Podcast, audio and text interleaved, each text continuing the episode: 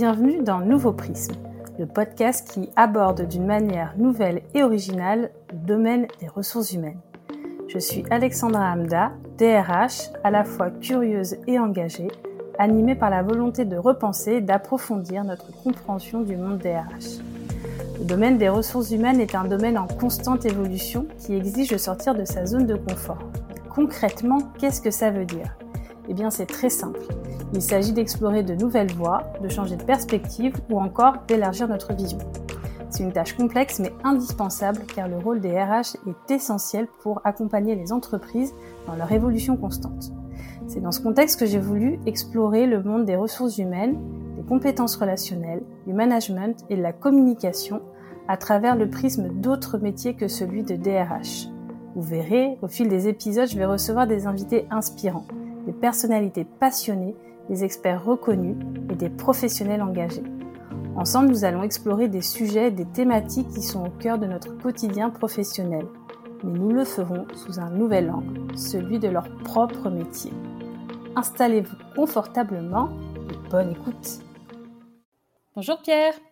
Bonjour. Écoute, euh, ravi de te recevoir dans ce nouvel épisode. Je vais te proposer déjà de, de te présenter pour euh, les personnes qui ne te connaissent pas. Je pense que les, les RH qui nous suivent, euh, la plupart doivent euh, déjà te connaître, j'imagine, ou en tout cas te suivre en grande partie. Voilà, donc si tu peux nous parler toi d'un point de vue peut-être personnel dans un premier temps, nous expliquer ce qui te passionne, et puis d'un point de vue plus professionnel par la suite.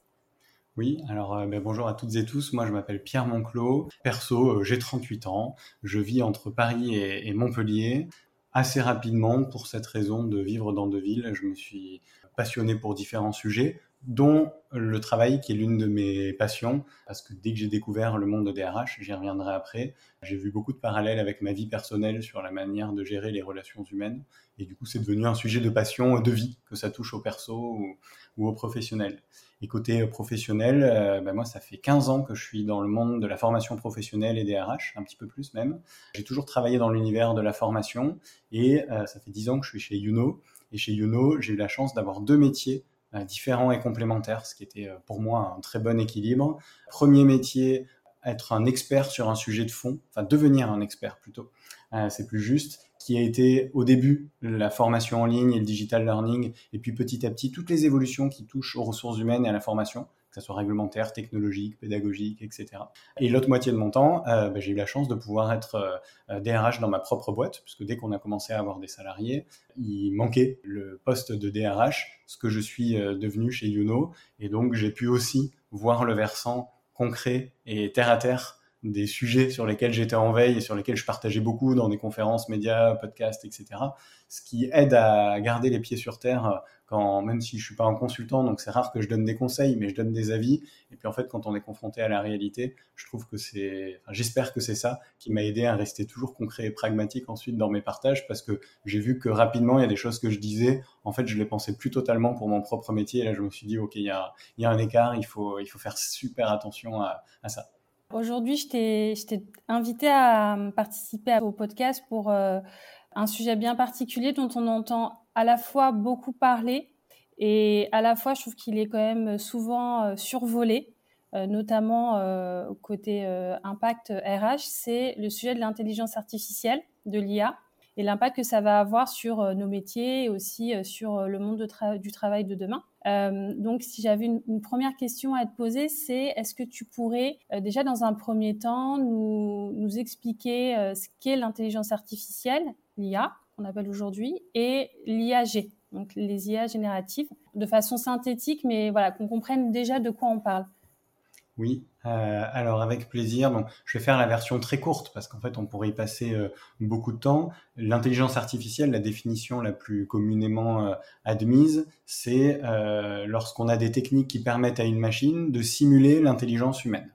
Alors, il faudrait creuser pour celles et ceux qui sont, qui sont beaucoup plus curieux, mais ce que ça veut dire concrètement, c'est que on programme une machine pour faire en sorte qu'elle essaye de réfléchir à peu près comme un humain. Le but n'est pas de copier le fonctionnement humain, mais de s'en rapprocher pour euh, ensuite, avec des puissances de calcul, essayer de simuler un cerveau humain, mais beaucoup plus puissant, parce qu'il est relié à, des machines, et donc atteindre des choses qu'on n'arriverait pas à atteindre sans la machine.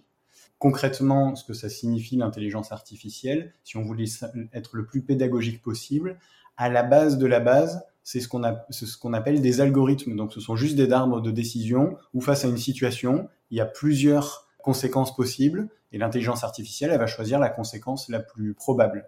Sauf que quand on est vraiment dans une vraie intelligence artificielle, parce que on appelle beaucoup de choses intelligence artificielle qui n'en sont pas, c'est un arbre de décision multifactoriel extrêmement complexe qu'on a du mal à conceptualiser en tant qu'être humain quand on n'est pas dans ce, dans ce, dans ce milieu-là. Et c'est vraiment ça l'intelligence artificielle. Si vous avez un chatbot, on va prendre l'exemple le plus, le plus simple et euh, celui qui parfois m'énerve ou me passionne le plus euh, en même temps. Euh, vous avez un chatbot sur un site internet qui vous pose une question, vous répondez avec une phrase très simple et ensuite il vous répond à côté en fait, c'est pas vraiment une intelligence artificielle. Là, vous avez des arbres de décision qui essaient d'automatiser de la relation client ou de la relation avec des, avec des prospects. Par contre, si quand vous avez une discussion, vous apprenez des choses assez rapidement et qu'à chaque fois, les réponses sont bonnes, bah, il y a un peu plus de chances que derrière, ça soit une vraie intelligence artificielle ou un humain. Et tout ce qu'on appelle du coup IAG, quelle est la différence ou en tout cas, euh, comment on peut distinguer les deux? Alors, IAG, ça veut dire intelligence artificielle générative. C'est une nouvelle catégorie ça reste de l'intelligence artificielle, mais c'est une catégorie très spécifique qui, comme l'intelligence artificielle nécessite d'être entraînée et d'apprendre, c'est pas un logiciel qu'on programme et qui du jour au lendemain peut faire des choses. Non, non, c'est, ce sont des logiciels qui nécessitent de l'entraînement. On parle dans le jargon, on parle de machine learning, c'est ça que ça veut dire en fait. Et générative, ça veut dire que c'est dans le but de générer quelque chose. Et ce quelque chose, c'est quoi? Ce sont essentiellement des contenus. Et aujourd'hui, les contenus, ils prennent la forme de textes, de sons, d'images, de vidéos ou d'univers 3D. Et euh, en fait, tous les contenus possibles qu'on a déjà euh, avec l'informatique, les intelligences artificielles génératives peuvent les générer. Et en plus, elles peuvent euh, être reliées à des outils ou à d'autres intelligences artificielles. Et puis, la nouveauté du moment, c'est qu'une intelligence artificielle générative, ChatGPT en est une, c'est la, plus connue, donc je commence par citer celle-là, devienne ce qu'on appelle multimodal. Parce qu'avant, on se disait, ah, une IAG, ça va me générer soit un texte, soit une image, soit une vidéo, soit une traduction, il faut que je choisisse. Et bah non, on est déjà dans la deuxième ère des IAG, ça va extrêmement vite, où on a des IAG qu'on appelle multimodal. C'est un mot euh, un peu compliqué, juste pour dire que maintenant, une intelligence artificielle générative peut intégrer et générer plusieurs types de contenus. là, dans quelques semaines à peine, en tout cas au plus tard d'ici fin, de, fin 2023, on aura la capacité de discuter avec une IAG à voix haute. L'IAG pourra comprendre, on pourra lui envoyer des images, voire des vidéos pour qu'elle analyse ça et qu'elle-même nous produise soit des analyses textuelles, soit chiffrées, soit des textes, euh, euh, soit des vidéos, pardon, soit des sons, soit euh, un mélange de tout ça pour ceux qui veulent faire des films, par exemple. C'est ce que tu nous disais, le, vrai sujet, enfin le vrai sujet. L'importance aujourd'hui de s'y intéresser, c'est que ça va extrêmement vite. Enfin, ChatGPT, je pense que tout le monde commence à en parler ou pour être honnête, moi j'ai commencé à tester, euh, c'était au printemps, euh, bah, suite à un message que tu m'as envoyé sur LinkedIn d'ailleurs sur le sujet. Du coup, c'est à partir de ce moment-là où euh, j'ai commencé à m'y intéresser et je me suis rendu compte que même en quelques mois, 3-4 mois, il y a des évolutions permanentes, ça va extrêmement vite. Du coup, c'est important en tout cas de, savoir de quoi on parle et de s'y intéresser progressivement. C'est important, mais c'est pas facile. C'est-à-dire que moi, ça fait partie de mon métier. Je fais des formations, des conférences. On en fait des formations chez Yono aussi. Et malgré ça, j'ai l'impression d'être euh, à la bourre parce que tous les jours, je me connecte. Je me dis, ah, en fait, ça, je disais ça avant-hier. Et visiblement, ça a déjà évolué. Ou alors, les experts disent qu'il faut pas l'interpréter de cette manière parce qu'en en fait, on apprend au fur et à mesure. Donc, c'est à la fois euh, très passionnant et très complexe. Donc, il faut trouver les, en fait, les bonnes manières de faire sa veille sur un sujet aussi compliqué. C'est un peu inédit. la transformation digitale, qui était la dernière transformation de cette ampleur, elle a eu le mérite d'être un petit peu plus longue, même si elle a fait euh, des ravages dans les, entreprises parfois. Euh, donc on avait un peu plus le temps de s'en emparer. Là, euh, ouais, ça va, ça va très vite. Alors, la bonne nouvelle, c'est que bah, justement, ces intelligences artificielles sont aussi un bon moyen pour faire sa veille et pour avoir des versions très pédagogiques de concepts très compliqués. Donc ça, on peut s'en servir tu pourrais nous faire un, petit panel assez rapide des, plus grands cas d'usage qui sont faits en entreprise de l'IA pour que ce soit un petit peu plus peut-être compréhensible pour les personnes qui, nous écoutent Ouais, entrons dans le, dans le concret. Donc là, les usages euh, réels qu'il y a aujourd'hui, et puis on finira avec quelques usages euh, qui montrent à quel point on n'est pas prêt sur ce que ça va nous apporter, de bien ou de pas bien, ça on, en parlera peut-être. Il y a l'usage classique pour faire sa veille. Euh, ça, j'en parle souvent parce que le réflexe, il reste aujourd'hui d'aller sur Google.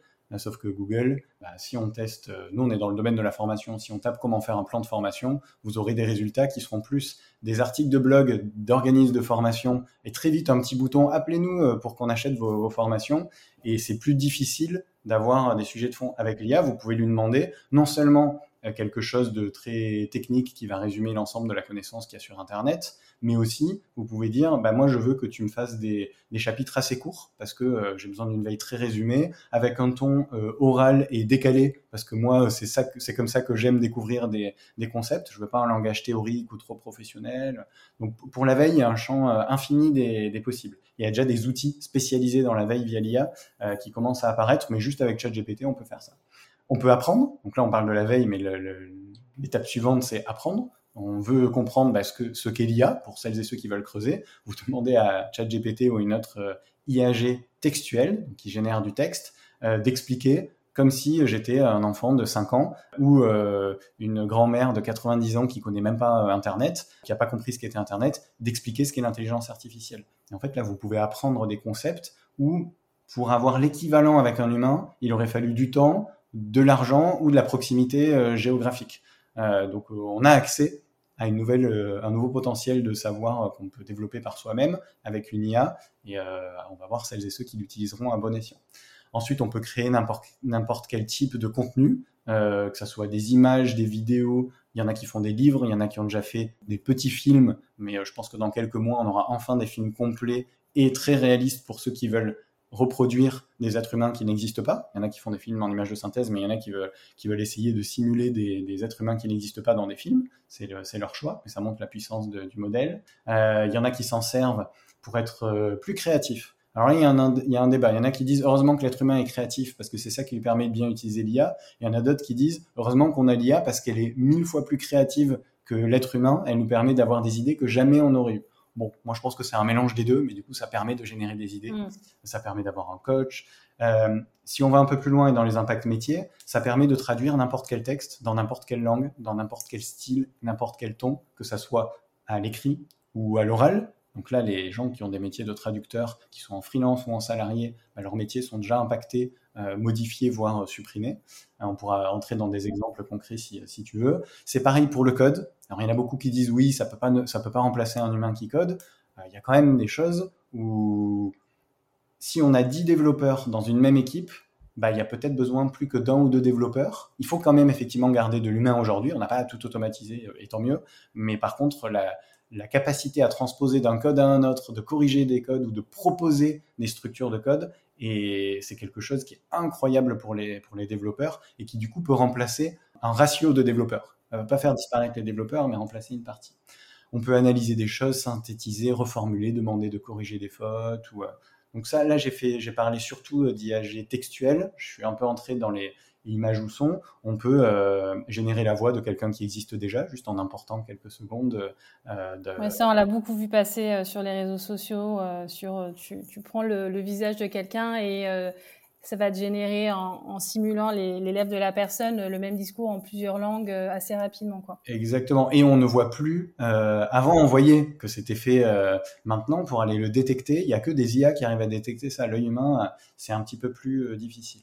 Et dans les tout derniers euh, usages qui montrent le potentiel de ça, euh, bah, on peut demander à une IAG de créer le code d'un site internet qu'on a dessiné sur un calepin. On peut lui demander de créer le code d'un logiciel dont on lui montre des extraits de dashboard, donc de tableaux de pilotage, en disant crée-moi le code du logiciel qui permettrait d'avoir ce tableau de pilotage quand je rentre mes données euh, commerciales. On peut créer un logo à partir d'un simple croquis où vous dessinez une chaise et vous dites bah, fais, euh, rends-moi cette chaise réelle, je veux qu'elle soit euh, en métal avec un petit peu de mousse dessus, de telle couleur, et en 3D pour que je puisse en faire un prototype que je vais peut-être fabriquer demain ou que je le simule en réalité augmentée dans la pièce dans laquelle euh, je suis. On peut aussi la pluguer sur des robots logistiques. Moi, j'aime beaucoup cet exemple parce qu'il y en a qui disent Ah oui, mais bon, l'IA, c'est surtout pour les métiers intellectuels. Bah non, en fait, ça va vraiment toucher tous les métiers parce qu'il y en a qui les pluguent à des robots logistiques pour pouvoir communiquer beaucoup plus facilement avec ces robots et gagner en valeur. Donc peut-être demain, il y aura encore besoin d'un petit peu moins d'humains dans les entrepôts logistiques dans lesquels il y a déjà beaucoup de, euh, robots. Et puis en RH, alors là, il y a un champ des possibles qu'on va explorer, je pense, avec les questions. Donc je rentre pas de suite dans les détails. Exactement. J'ai juste une dernière question là, plus pour bien comprendre le, voilà, la partie IA. Ce que je te disais, j'ai suivi un de tes webinaires euh, la, semaine dernière qui était euh, qui faisait preuve de beaucoup de pédagogie justement sur le sujet.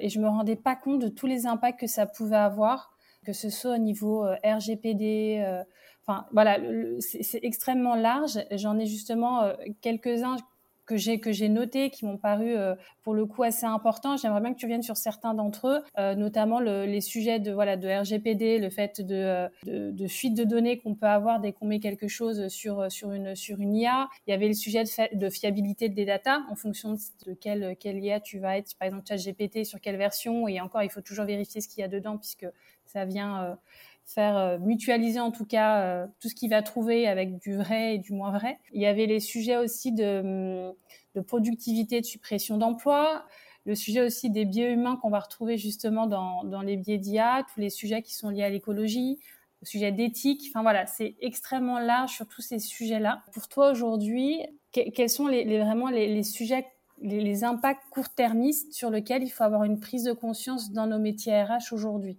J'en ai évoqué plein, mais, mais ceux qui, euh, qui vraiment nécessitent d'être sensibilisés en tout cas. Ouais, alors euh, on va essayer de les prioriser.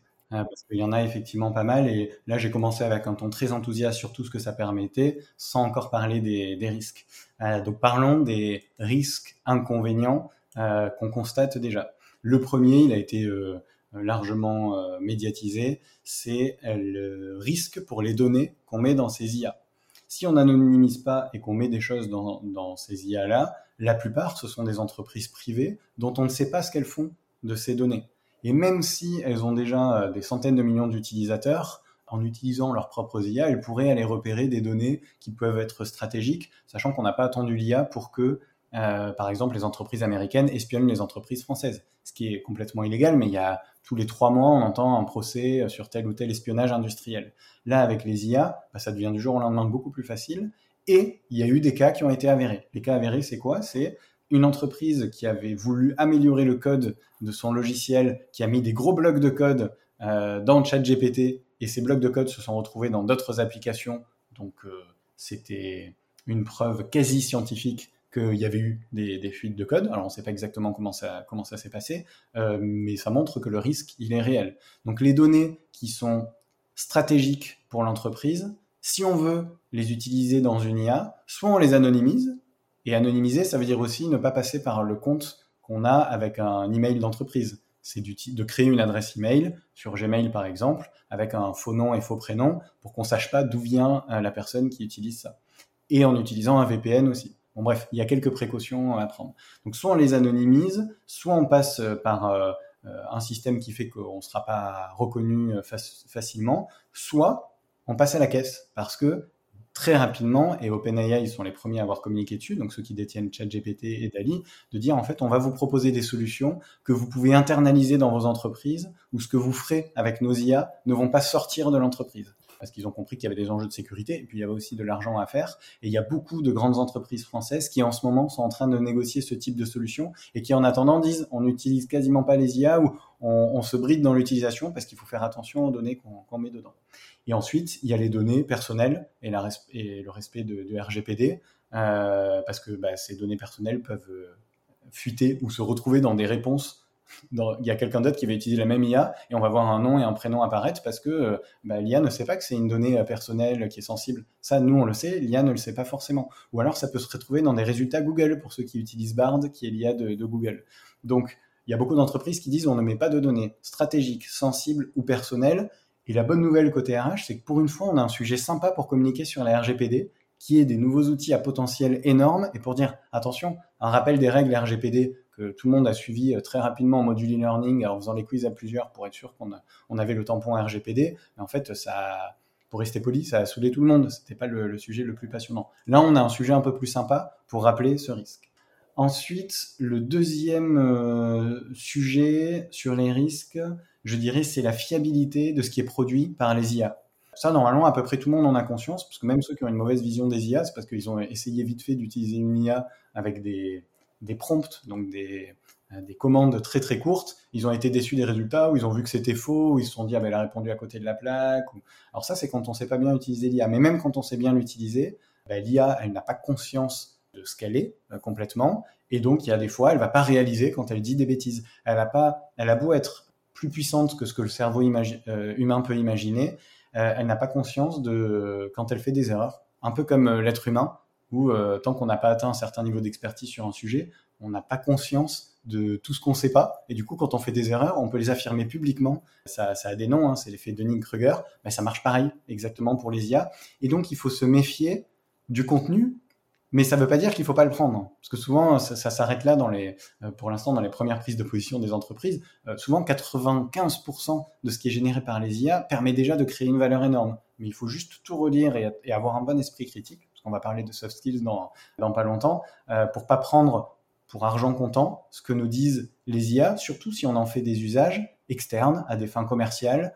Euh, il y en a déjà qui se sont fait euh, avoir parce qu'il y a des premiers cabinets de conseil qui ont utilisé ChatGPT et il y avait des erreurs manifestes qui montrent que ça n'avait même pas été relu. Donc bonjour la crédibilité pour le cabinet de conseil euh, ensuite. il faut faire attention à ça. Après, il y a des sujets qui vont prêter à débat, mais c'est encore difficile d'en tirer des conclusions. La propriété intellectuelle de ce qui est généré par les IA, et l'impact écologique. La propriété intellectuelle, à moins qu'on utilise des, des, sujets qui sont déjà couverts par le régime d'aujourd'hui, si là quelqu'un utilise notre podcast pour reproduire ta voix ou la mienne et nous faire dire des choses qu'on n'a jamais dites sans nous reverser de droit à des fins commerciales ou publicitaires, bah ça en fait ils n'ont pas le droit parce qu'on a notre image, elle est déjà couverte. Par contre, tout ce qui est généré par ces outils, il y a un débat, mais moi j'ai l'impression que la tendance, elle est quand même assez forte vers le fait que c'est libre de droit. D'ailleurs, il y a des outils qui disent si vous payez un abonnement, qui généralement sont pas chers, hein, les abonnements sur les outils d'IA, euh, c'est entre 20 et 60 dollars mensuels à peu près selon les outils, sauf si c'est sur la vidéo, c'est plus cher. Bah, vous pouvez faire toutes les utilisations que vous voulez, y compris à des fins commerciales. Il y en a beaucoup qui disent ah ouais mais nous on veut pas y aller de suite parce que si demain finalement ils nous disent qu'on leur doit des droits, on aura basé toute la conception de nos contenus médias, de nos contenus pédagogiques si on est dans la formation, de nos contenus euh, artistiques si on est dans le domaine loisirs et art. Euh, mais en fait, si une IA fait ça, tout le monde va aller vers les autres IA qui permettent une libre utilisation. Donc même eux économiquement n'y ont pas intérêt. Et puis techniquement, il faudra aller arriver à vérifier, déjà à suivre si un contenu a été généré par une IA ou pas, par laquelle, est-ce que c'était via un compte payant, c'est absurde, donc peut-être que juridiquement on pourrait l'imaginer, mais en vrai, moi je pense que ça a très peu de chances d'arriver. Par contre, il ne faut pas prendre ce que je dis conseil à appliquer à la lettre, parce que bah, si ça se trouve, soit l'Union européenne, soit certains États, soit certains outils où il va y avoir des législations très précises. Et en fait, on sera plus comme aujourd'hui quand avec Photoshop on crée une image, on en fait ce qu'on veut. Peut-être qu'avec certaines IA, il y aura des droits. Mais bon, ce sera affiché très clairement parce que je pense que ce sera l'exception. Et puis sur l'impact écologique, alors là, on pourra en faire un, podcast entier. Moi, à ce stade, j'ai essayé d'écouter pas mal d'experts du, euh, du sujet ou de lire quelques études. Et ma synthèse, c'est qu'en fait, on n'est pas capable à date de savoir si l'impact écologique, il est positif pour la planète ou négatif. Parce que d'un côté, il y, a des, il y a un impact catastrophique pour faire tourner les serveurs. Donc il faut euh, une énergie monstre. D'ailleurs, c'est pas pour rien si OpenAI ils ont investi dans euh, la fission nucléaire et des sujets comme ça, c'est parce qu'ils ont besoin de beaucoup beaucoup d'énergie et que l'énergie propre elle est encore limitée aujourd'hui euh, sur Terre. Il faut aussi des puces graphiques euh, donc il faut un nombre de cartes graphiques pour avoir les puissances de calcul de l'IA qui contiennent des métaux rares qui sont extraits en plus dans des conditions sociales et environnementales souvent assez dégueulasses. Ça, on ne le voit pas aujourd'hui, hein, parce que nous, on l'utilise juste derrière notre ordi ou notre mobile. Euh, donc, il y a quelques sujets vraiment euh, négatifs pour l'environnement, mais à côté, il y a plein de choses qui polluent énormément, qui du jour au lendemain bah, peuvent être faits juste via quelques requêtes sur les IA et on a atteint un stade où maintenant la requête unique sur une IA consomme extrêmement peu. Au début, c'était des grosses consommations bah, parce qu'il y en avait très peu qui l'utilisaient, l'énorme serveur. Là, euh, ça a été rationalisé et la courbe, j'ai plus les chiffres à date là aujourd'hui, mais euh, la courbe, elle est en train de descendre à une vitesse folle, un peu comme Google. Maintenant, une requête Google, ça coûte quasiment rien euh, en termes d'énergie. C'est la mutualisation technique. Mais avec une IA, bah, plutôt que d'aller faire un spot publicitaire à l'autre bout du monde pour filmer une voiture qui est en train de rouler euh, sur une île paradisiaque, euh, bah déjà la voiture n'a même pas besoin d'exister, on peut la faire avec une IA et on n'a pas l'impression que c'est une voiture virtuelle. Et pareil pour le paysage. Et en plus, bah, c'est génial, on fait le paysage qu'on veut. On fait les lumières qu'on veut, les ombres qu'on veut. Il n'y a pas besoin de faire euh, déplacer toute une équipe à l'autre bout du monde, de faire je sais pas combien de prises avec euh, des caméras et tous les composants qui contiennent. Et ça, c'est un exemple sur un spot publicitaire. Si on le met à l'échelle de tout le marketing produit pour euh, des produits tout simples, des vêtements, des chaussures, des produits technologiques, si on imagine ça dans l'univers du film, les films, ça embarque des fois des équipes de plusieurs milliers de personnes pour les effets spéciaux, et ça génère le nombre de temps que les personnes passent sur des ordinateurs, une consommation incroyable. Là, des fois, il y a des choses qui sont faites en quelques minutes par les IA, et des fois, c'est mieux que ce qu'avait fait l'humain en plus. Pour terminer sur ce sujet-là, une note d'espoir aussi, il y en a plein qui disent bah, on a enfin des puissances de calcul et d'intelligence qui vont peut-être nous permettre de trouver des solutions que l'être humain n'a pas été capable de trouver jusqu'à présent au service de la planète. Donc débat stable, mais les RH doivent avoir en tête ce débat parce que vu que c'est médiatisé l'impact négatif pour l'environnement, euh, bah, il y a des salariés qui disent bah non, mais moi je veux pas contribuer à ça. Donc euh, si on me demande d'utiliser l'IA dans le contexte de mon entreprise, il y a de la résistance que je trouve légitime. Et si on n'explique pas ça, bah on va être bloqué dans sa transformation pour des croyances dont en fait on ne peut pas savoir si elles sont avérées aujourd'hui. C'est pas simple. Il y en aura d'autres des sujets RH. Il y a plusieurs sujets aussi au niveau impact qui sont euh, pour le coup aussi les sujets suppression d'emploi et productivité. Euh, qui là, on, le voit dès maintenant, t'en parlais tout à l'heure avec notamment euh, euh, les traducteurs. Mm.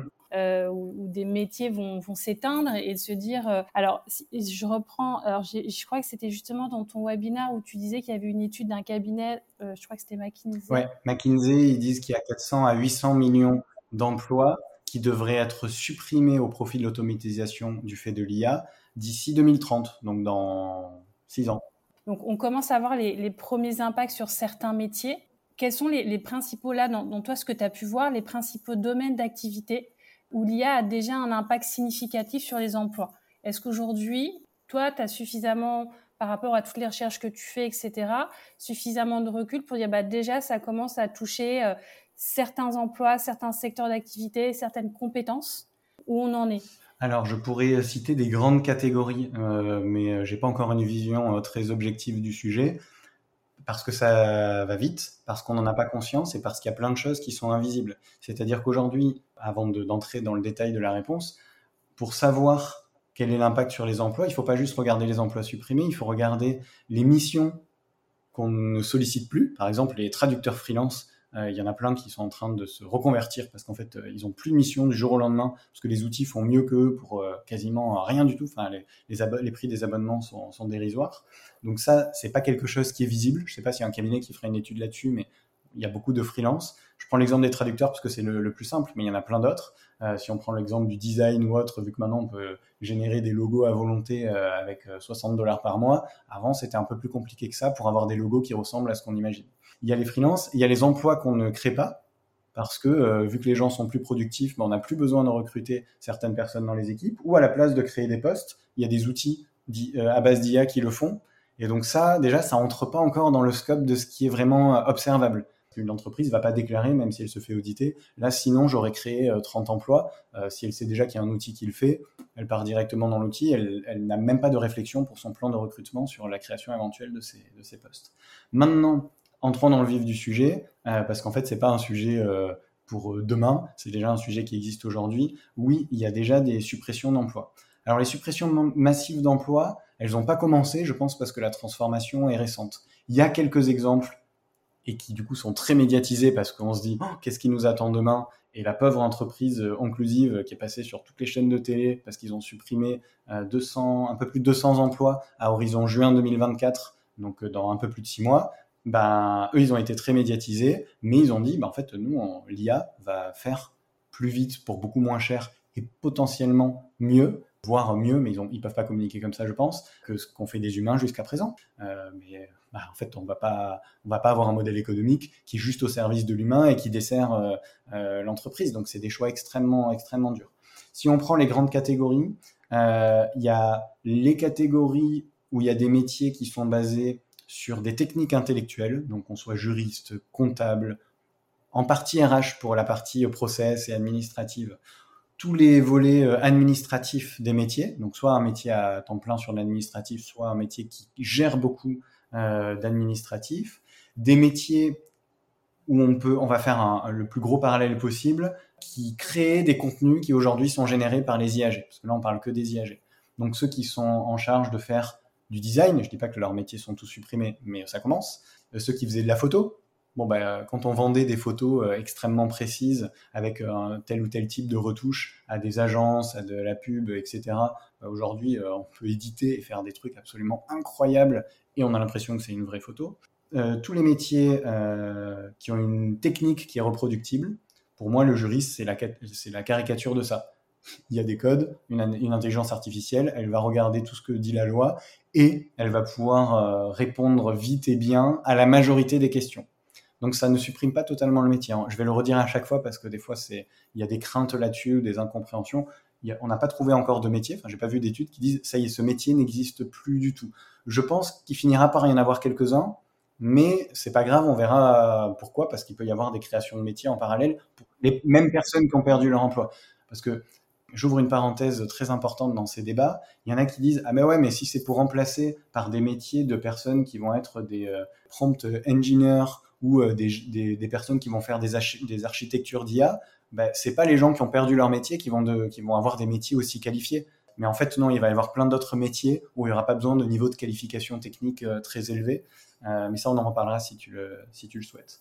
Euh, si on prend les secteurs, donc là j'essaie de donner des grandes catégories de, métiers.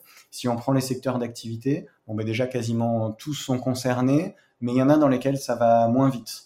Euh, dans l'industrie, euh, en fait l'IA, ils en sont déjà emparés avant qu'il y ait les IA génératives, et c'est l'IA au sens plus large qui impacte la suppression d'emplois. Et pour l'instant, des, des, études ou des prises de position des experts là-dessus, ça a l'air plutôt maîtrisé. C'est-à-dire que c'est plus un mouvement de fond, mais euh, c'est pas du jour au lendemain, ils vont dire ah ben là on supprime 500 emplois parce que ça y est, on a trouvé un, petit outil euh, qu'on peut télécharger sur internet pour 10 dollars par mois. Par contre, si on reprend exactement cette phrase-là, euh, il y a d'autres secteurs d'activité. Donc le conseil qui est extrêmement euh, inquiet là-dessus, il l'affiche pas trop. D'ailleurs, c'est intéressant parce que si on regarde les premières publications des cabinets de conseil, ils sont assez timides sur leur propre euh, métier. J'ai pas encore trouvé de cabinet qui assumait à quel point euh, le métier de consultant allait être, euh, allait être transformé. Donc je suppose qu'il y a une petite crainte là-dessus, sinon ils auraient assumé un petit peu plus. Ensuite, il y a le secteur du retail. Et globalement, pour aller vite, je vais faire un parallèle, beaucoup de secteurs qui peuvent être liés à l'e-commerce, dont le produit final peut, être vendu sur e-commerce. Parce que de la logistique au marketing produit, en passant par la conception même du produit et ensuite sa distribution, sa recommandation, bah, quasiment tout est impacté euh, par l'IA. Donc toutes les chaînes de métiers qui sont liées à ça, moi je pense qu'il va y avoir des suppressions d'emplois. De surcroît, après la période Covid, où on voit que, euh, bah, notamment dans le retail, les boutiques présentielles, euh, toutes les trois semaines, on entend euh, ah bah il y a telle marque qui fait faillite ou qui se fait racheter ou qui va fermer la moitié de ses enseignes. Bah, là, ceux-là, ils seront aussi concernés par l'IA. Il y en a qui, j'espère, s'en tireront positivement. Là, on parle de sujets euh, un peu négatifs. en fait, il y a à chaque fois des espoirs. Donc, je vais donner juste un exemple pour aller vite. Des choix positifs qu'il peut y avoir au service du développement économique des boîtes et donc des emplois c'est les entreprises qui vont dire bon, ok, nous on pourrait automatiser et mettre de l'IA à plein d'endroits, ce qui fait qu'on a besoin d'un peu moins euh, d'humains. Aujourd'hui, qu'est-ce qui pêche dans beaucoup d'entreprises, qu'on soit dans du service, dans du produit euh, ou dans de la vente en magasin C'est la relation client et la relation humain. Pourquoi? Parce que bah, ça coûte cher, ça prend du temps. Mais si on automatise plein de choses sur lesquelles on n'a pas de valeur ajoutée, pourquoi des personnes qui, par exemple, n'étaient pas en boutique, si on prend toujours l'exemple du retail, n'iraient pas passer un peu plus de temps en boutique pour échanger avec des clients en direct, pour avoir ensuite de meilleures idées dans leur, dans leur boulot demain, puisqu'il y a plein de choses qui seront automatisées? Bah ça, c'est un choix que vont faire les services RH et ou les directions d'entreprise, selon euh, qui c'est qui aura le premier et le dernier mot là-dessus, de qu'est-ce qu'on fait de nos salariés qui vont devenir plus productifs et dont on n'aura peut-être plus besoin à plein temps euh, demain. Est-ce qu'on les envoie là où on veut créer du lien humain ou est-ce qu'on supprime juste des emplois euh, parce que ça augmente euh, nos marges, ça augmente notre rentabilité euh. Il va y avoir des choix assez drastiques et il y en a qui pourraient très bien s'en tirer parce que si demain il y a des boutiques où on a un accompagnement incroyable, peu importe les générations, peut-être que c'est ceux qui vont avoir le plus de croissance versus ceux qui avaient supprimé des emplois pour faire des économies court terme mais qui se retrouvent à avoir quelque chose de tellement automatisé qu'il bah, n'y a plus trop de sens de relation client, de la vente, d'humain, et du coup, ils se retrouvent dans les mêmes euh, situations que ceux qui sont fait manger par la vente en ligne euh, en, digitalisant euh, tout assez vite. Oui, c'est ce que tu disais, c'est les métiers autour du, du care, enfin de la relation humaine, de l'accompagnement, où là, nous, on le voit dans nos propres métiers au niveau RH, où tu vois, il n'y a pas longtemps, j'ai fait un, un post qui a fait, euh, je m'attendais pas à ça sur LinkedIn, où les gens ont beaucoup rebondi, où souvent on se dit, bah, les RH, on les connaît pas et on les a jamais vus. Et, euh, et effectivement, souvent, dans nos propres métiers, on est beaucoup pris par euh, bah, des tâches très euh, administratives qui pourraient être automatisées, fait autrement, et on se rend compte qu'on n'a pas assez de temps pour accompagner les collaborateurs, les managers, tout ce qui fait de normalement notre le sens même de notre métier demain, on, va pouvoir voir notre métier autrement et passer plus de temps sur ces sujets-là aussi. Oui, et euh, ça, pour moi, la meilleure vision là-dessus, d'un point de vue RH, c'est. Euh, ah, j'ai oublié son nom, euh, c'est le CTO de Alan, qui euh, j'ai discuté avec lui parce que ça fait un moment qu'il s'intéresse à l'intelligence artificielle et il a accompagné la création d'une entreprise qui en je sais plus c'était avril ou mai euh, une entreprise française dont euh, le monde entier a parlé puisque deux semaines après leur création ils avaient déjà levé je ne sais pas combien tellement ils étaient en avance sur l'utilisation qu'ils allaient faire de l'intelligence artificielle. Donc euh, lui, on va dire que euh, ce CTO, il est un peu plus renseigné que la moyenne des gens. Et lui, sa vision, quand je lui ai dit, mais euh, du coup, comment ça va se passer d'un point de vue RH Et il a dit, bah là, ce sera un choix des services RH. Est-ce que si vous automatisez plus de choses, vous voulez créer moins de postes ou faire un peu plus de choses Ou est-ce que ce temps-là, vous voulez pas le passer à accompagner les salariés dans une période où tout le monde dit ah, comment est-ce qu'on fidélise et comment est-ce qu'on engage plus et comment est-ce qu'on donne du sens? Bah, Pour l'instant, la meilleure réponse qu'on ait trouvée, c'est l'humain. Il n'y a pas de machines qui ont donné plus de sens euh, au travail. Et donc là, ce serait intéressant de voir les choix que vont faire les équipes RH pour se dire, bah, si moi j'ai plus de temps, est-ce que je vais le passer euh, alors, c'est pas quelque chose qui est euh, dans, la tech, on dit scalable, qu'on peut passer à l'échelle, où on pourra avoir de plus en plus de salariés, mais passer de faire des réunions d'une demi-heure très régulières avec plein de salariés juste pour discuter et poser des questions, ça vaut toutes les enquêtes d'opinion qui coûtent extrêmement cher, ça a énormément de valeur. Donc, j'espère qu'il y en a beaucoup qui feront ce choix-là mais il y en a qui seront tentés par dire bon, ben, on a moins besoin de personnes au RH, tant pis, on fait des mobilités, on fait non. Il y aura un vrai sujet euh, d'éthique aussi euh, sur la suite et comment s'approprier le sujet. Et, je rebondis sur ce que tu disais tout à l'heure. Effectivement, il y a l'IA, ça fait débat, mais dans tous les cas, c'est là. Donc aujourd'hui, on peut faire le, on peut débattre et, mais dans tous les cas, c'est là. Et le vrai sujet au niveau RH, c'est de se dire quel est notre rôle dans cette transformation-là, parce qu'on parle comme de transformation digitale, on va parler de théorie du déversement, euh, en, se disant, euh, voilà, il y a eu plusieurs euh, révolutions, chaque révolution euh, industrielle, euh, transformation digitale et là de l'ère de l'IA qui ont à chaque fois transformé, enfin supprimé certains emplois, en ont créé d'autres, ont transformé d'autres métiers. Dans tous les cas, aujourd'hui, l'IA c'est là. Nous, notre rôle en tant que RH, c'est d'accompagner cette transformation, c'est de sensibiliser, c'est de former et c'est de faire en sorte de maintenir l'employabilité de nos collaborateurs il, faut qu'on, via la formation, il y, a, des sujets recrutement, etc., dans lesquels ça va être impacté, mais il y a un vrai sujet de, formation et d'accompagnement et d'employabilité des collaborateurs. Et ça passe notamment de se poser la question sur comment on s'y prend et quelles sont les nouvelles compétences de demain sur lesquelles on doit au mieux dès maintenant euh, mettre le pied à l'étrier de nos, équipes. Les compétences sur lesquelles il, faut aller un petit peu plus de l'avant, tu, euh, tu les identifies comment? Eh ben, on va parler du comment. Il y en a qui sont génériques à toutes les entreprises, mais il n'y en a pas beaucoup. Il y a quelques soft skills comme l'esprit critique, l'art de la synthèse, communiquer à l'écrit ou à l'oral, parce que c'est en fonction de la communication qu'on a avec ces IA qu'on obtiendra de meilleurs résultats. Donc il y a quand même un peu un retour des soft skills en force pour justement tirer le meilleur parti de l'IA et ne pas se faire avoir par ses biais, par ses erreurs, etc. Mais d'une entreprise à une autre, ça varie énormément.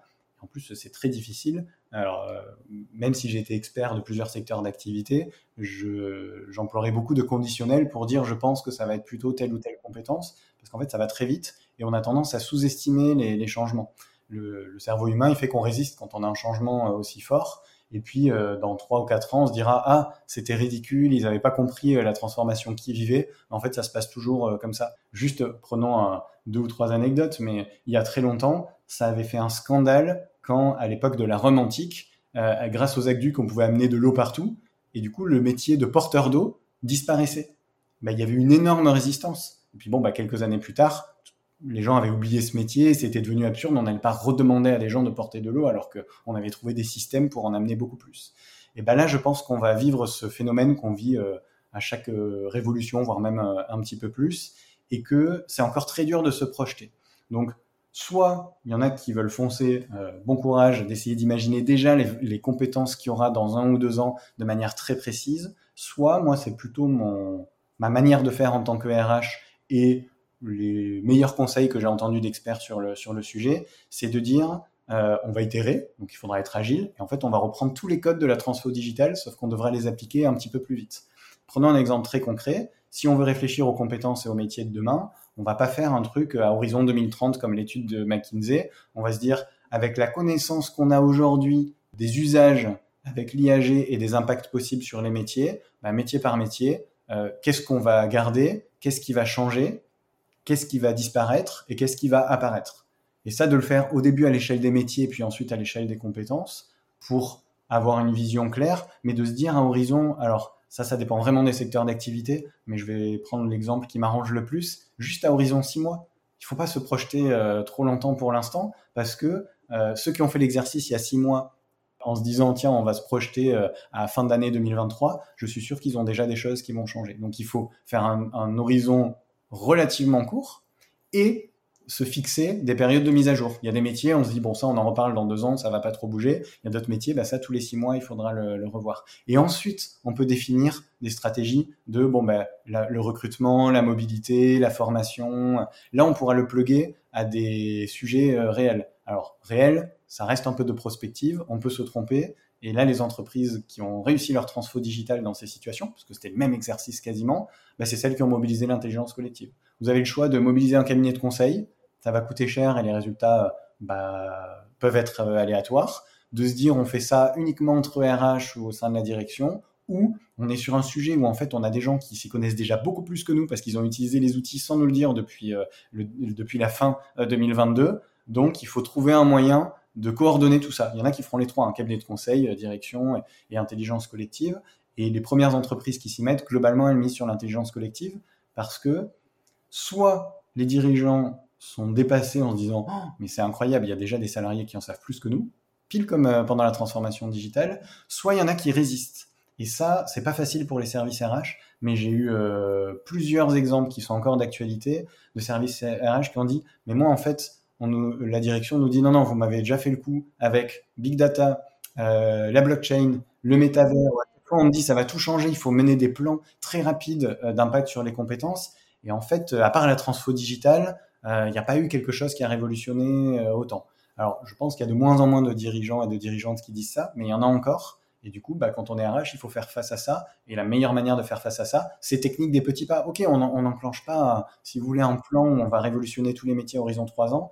Mais là, au moins quelque chose à horizon 6 mois. Comme ça, bah, si vous avez des bons résultats, après, l'entreprise, elle sera dans de bonnes dispositions pour gérer une vraie transformation. On va parler d'horizon temporel euh, euh, plus long. Donc ça, ça s'appelle notamment le Strategic Workforce, Workforce Planning, qui est la version moderne de la GPEC, où on itérait un peu euh, presque en temps réel, bah là, il va falloir itérer en temps réel. L'avantage, c'est que les IA sont incroyables pour nous aider à faire cet exercice. Dis-moi comment l'IA va impacter telle et telle compétence, juste en posant cette requête qui n'est pas très précise à ChatGPT, déjà on a des indices. Et vu qu'elle elle apprend en faisant, et vu que toutes les entreprises sont en train de faire ça, on, aura l'aide des IA pour gérer la transformation qui est due euh, à l'IA. Donc on part pas euh, totalement démuni non plus. J'aime bien. Politique des petits pas, intelligence collective. C'est déjà un bon début, je pense. Il y a un autre sujet sur lequel euh, je, voulais, euh, j'ai plein de questions, mais bon bref, on va pas s'en sortir. Donc je vais aller sur un sujet. Je t'en avais parlé euh, juste avant qu'on commence, qui est, qui me semble intéressant. c'est le sujet des seniors moi, ma première euh, idée, euh, mon premier biais, pour le coup complet, euh, mais qui est aussi une réalité, c'est de se dire, avec l'arrivée de l'IA, ça va être compliqué pour les seniors. En plus, avec l'allongement de l'âge de la retraite, ça va être un, voilà, ça va être une, une, difficulté, mais ça peut aussi être vu comme une opportunité pour la suite. Donc, c'est un message qui est positif et sur lequel qui demande beaucoup d'investissement et de travail en parallèle. Mais je trouve que c'est important aussi d'en parler, de se dire bah, comment est-ce qu'on peut euh, créer une opportunité avec cette nouvelle transformation pour les seniors, euh, coup, va impacter énormément de sociétés. Ouais, alors ben, merci de me poser cette question parce que c'est bien qu'on parle de ce sujet-là. Il y a eu beaucoup d'échecs dans les stratégies de transformation digitale où euh, on a dit ce que je vais dire pour la transformation IA et puis il n'y a pas eu les résultats. c'était quoi? C'était bah, on va pouvoir capitaliser sur l'expérience des seniors qui vont tirer parti du digital pour créer de la valeur en lien avec les, générations qui sont plus jeunes. Bon, ça a quand même été assez difficile et à part souvent des effets d'annonce sur ah, on fait du reverse mentoring ou autre, ça a plus aidé les juniors que les seniors. Il y a beaucoup de seniors qui sont restés à côté. Moi, je pense que les services ARH peuvent réussir un tour de force exceptionnel, qui est peut-être pas si compliqué que ça en plus, qui est de dire, mais là, en fait, on a des outils qui vont être encore plus faciles d'utilisation. On le disait en introduction, là, dans quelques semaines, à l'heure où on écrit ce podcast, on pourra discuter juste avec sa voix, avec une IA. Donc, la barrière d'utilisation des outils, elle n'est pas la même que la barrière à l'époque où il fallait savoir utiliser un navigateur internet ou tout un tas de choses. Je dis pas que ce sera très simple hein, parce qu'il y a des outils d'IA, ils sont horribles à utiliser, mais euh, la barrière avec les outils principaux sera beaucoup plus ouverte. Et donc de mobiliser les seniors pour comprendre, utiliser les IA pour réinventer leur propre métier, savoir comment capitaliser sur leur expérience, ça c'est un premier levier. Euh, moi j'y crois absolument. Je pense qu'il y aura des choses à réussir euh, énormes. Le deuxième levier, c'est d'utiliser les seniors à bon escient et donc là, je vais redire quelque chose qui n'a pas trop marché pendant la transfo digitale, mais j'y crois, qui est de capitaliser sur leur expérience, mais dans un sens précis. Aujourd'hui, on va prendre un exemple concret. Aujourd'hui, un junior qui arrive sur le marché du travail et qui va utiliser dès le début des outils d'IA, il y a plein de choses qu'il ne saura pas faire puisqu'il est fait faire par l'IA. Et donc, pour prendre du recul et pour monter en seniorité, il ne sera pas passé par des cases d'expérience et d'essais-erreurs. Et il n'aura pas appris certaines choses qui sont fondamentales pour ensuite avoir une, une prise de recul. Ça a plein d'autres avantages. Hein. Je dis pas que c'est pas bien, parce qu'il y en a qui critiquent ça. Moi, je pense que c'est quand même très bien. Mais il va leur manquer euh, bah, une capacité de comprendre ce qui s'est passé entre l'étape B et C de tel ou tel process. Bah, on a deux choix. Soit on leur dit, bon, bah non, tu fais sans les outils d'IA pour apprendre par toi-même. Soit on les fait travailler avec des seniors pour qu'eux leur disent bah, les points principaux de ce que moi j'ai appris et qui m'a fait progresser ou qui a créé de la valeur, des étapes que toi tu automatises avec l'IA, ce sont euh, ceci, ceci et ceci. Et bah, si on fait euh, travailler les deux ensemble, là on peut créer énormément de valeur pour faire progresser de manière plus durable les juniors, donc ça va quand même servir à nouveau, je pense, un peu plus les juniors, mais les seniors, ils vont avoir du sens et il faut pas oublier que c'est sociologiquement euh, alors je sais pas si on dit sociologiquement ou scientifiquement dans ce cas-là, mais démontré, c'est que plus on vieillit, plus on prend de plaisir à transmettre ce qu'on a appris. Et donc là, il va y avoir un besoin énorme, vu qu'on ne sait pas vers quoi vont s'orienter les compétences, les métiers, les business models, de mobiliser ce savoir-là et ces expériences que non pas les IA ou qu'elles vont reproduire de manière un peu trop formelle ou, euh, ou structurée. Donc c'est un deuxième levier. Et euh, bon, alors je vois que le, temps passe. Il y en a quelques autres, mais du coup, les plans d'action senior qui étaient un peu vides, et eh ben là, on a un, merveilleux outil pour les re-remplir plutôt que de se dire ils vont perdre leur boulot parce qu'ils vont se faire remplacer par de l'IA. Ça, euh, ce sera un choix d'entreprise, mais je pense qu'on n'est pas obligé de faire ce choix contraint. Merci, je trouve que c'est très bien. Je voulais finir sur ce sujet-là, donc euh, c'est parfait. Aujourd'hui, si tu pouvais proposer aux RH ou autres personnes qui nous écoutent justement une quelqu'un qui t'inspire, que ce soit euh, quelqu'un qui poste beaucoup sur ce sujet-là, sur, euh, LinkedIn, que ce soit euh, un livre ou, un podcast, ou voilà, qu'est-ce que tu pourrais nous proposer pour nous alimenter sur ce sujet? Et justement, ce qu'on se disait, c'est que ça va vite, donc il faut suivre. Notamment en tant que RH, il faut vraiment qu'on s'approprie le sujet et qu'on soit une pierre angulaire, presque j'ai envie de dire, sur cette transformation. Qu'est-ce que tu nous proposerais? Alors, en français, moi, il y en a deux euh, qui sont très complémentaires et que je trouve euh, incroyables. On a, on a vraiment de la chance de, de, les avoir en France. Il y en a un qui travaille à Neoma Business School qui s'appelle Alain Goudet. Euh, Goudet, ça s'écrit G-O-U-D-E-Y. Il est un peu sur LinkedIn, il est moins souvent que sur Twitter. Sur Twitter, il fait plusieurs tweets par jour ou pour suivre l'actualité des outils et de leurs usages concrets. Hein. On parle bien de quelque chose de concret. D'accord, ok, donc accessible, pragmatique. Ah ouais, donc incontournable pour faire sa veille, quand, même quand on n'y connaît rien.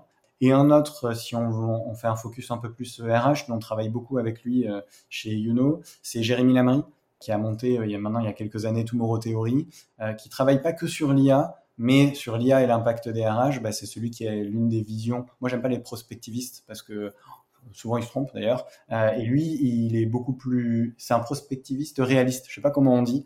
Euh, mais c'est incroyable sa capacité à deviner les impacts réels qu'il va y avoir à horizon deux ou trois ans. Donc pour affiner sa vision RH, euh, et il fait pas mal d'interventions dans des webinaires ou autres. il a fait un livre Travailler à l'ère des IA génératives, qu'il a fait en partie avec une IA en cinq jours, hyper intéressant sur l'impact concret sur le travail. Merci beaucoup. C'est super de t'avoir reçu moi qui suis depuis des années, j'étais hyper contente de, de, pouvoir euh, te rencontrer aussi et, et surtout d'échanger sur ce sujet-là qui, euh, qui, est extrêmement important et tu fais preuve d'énormément de pédagogie.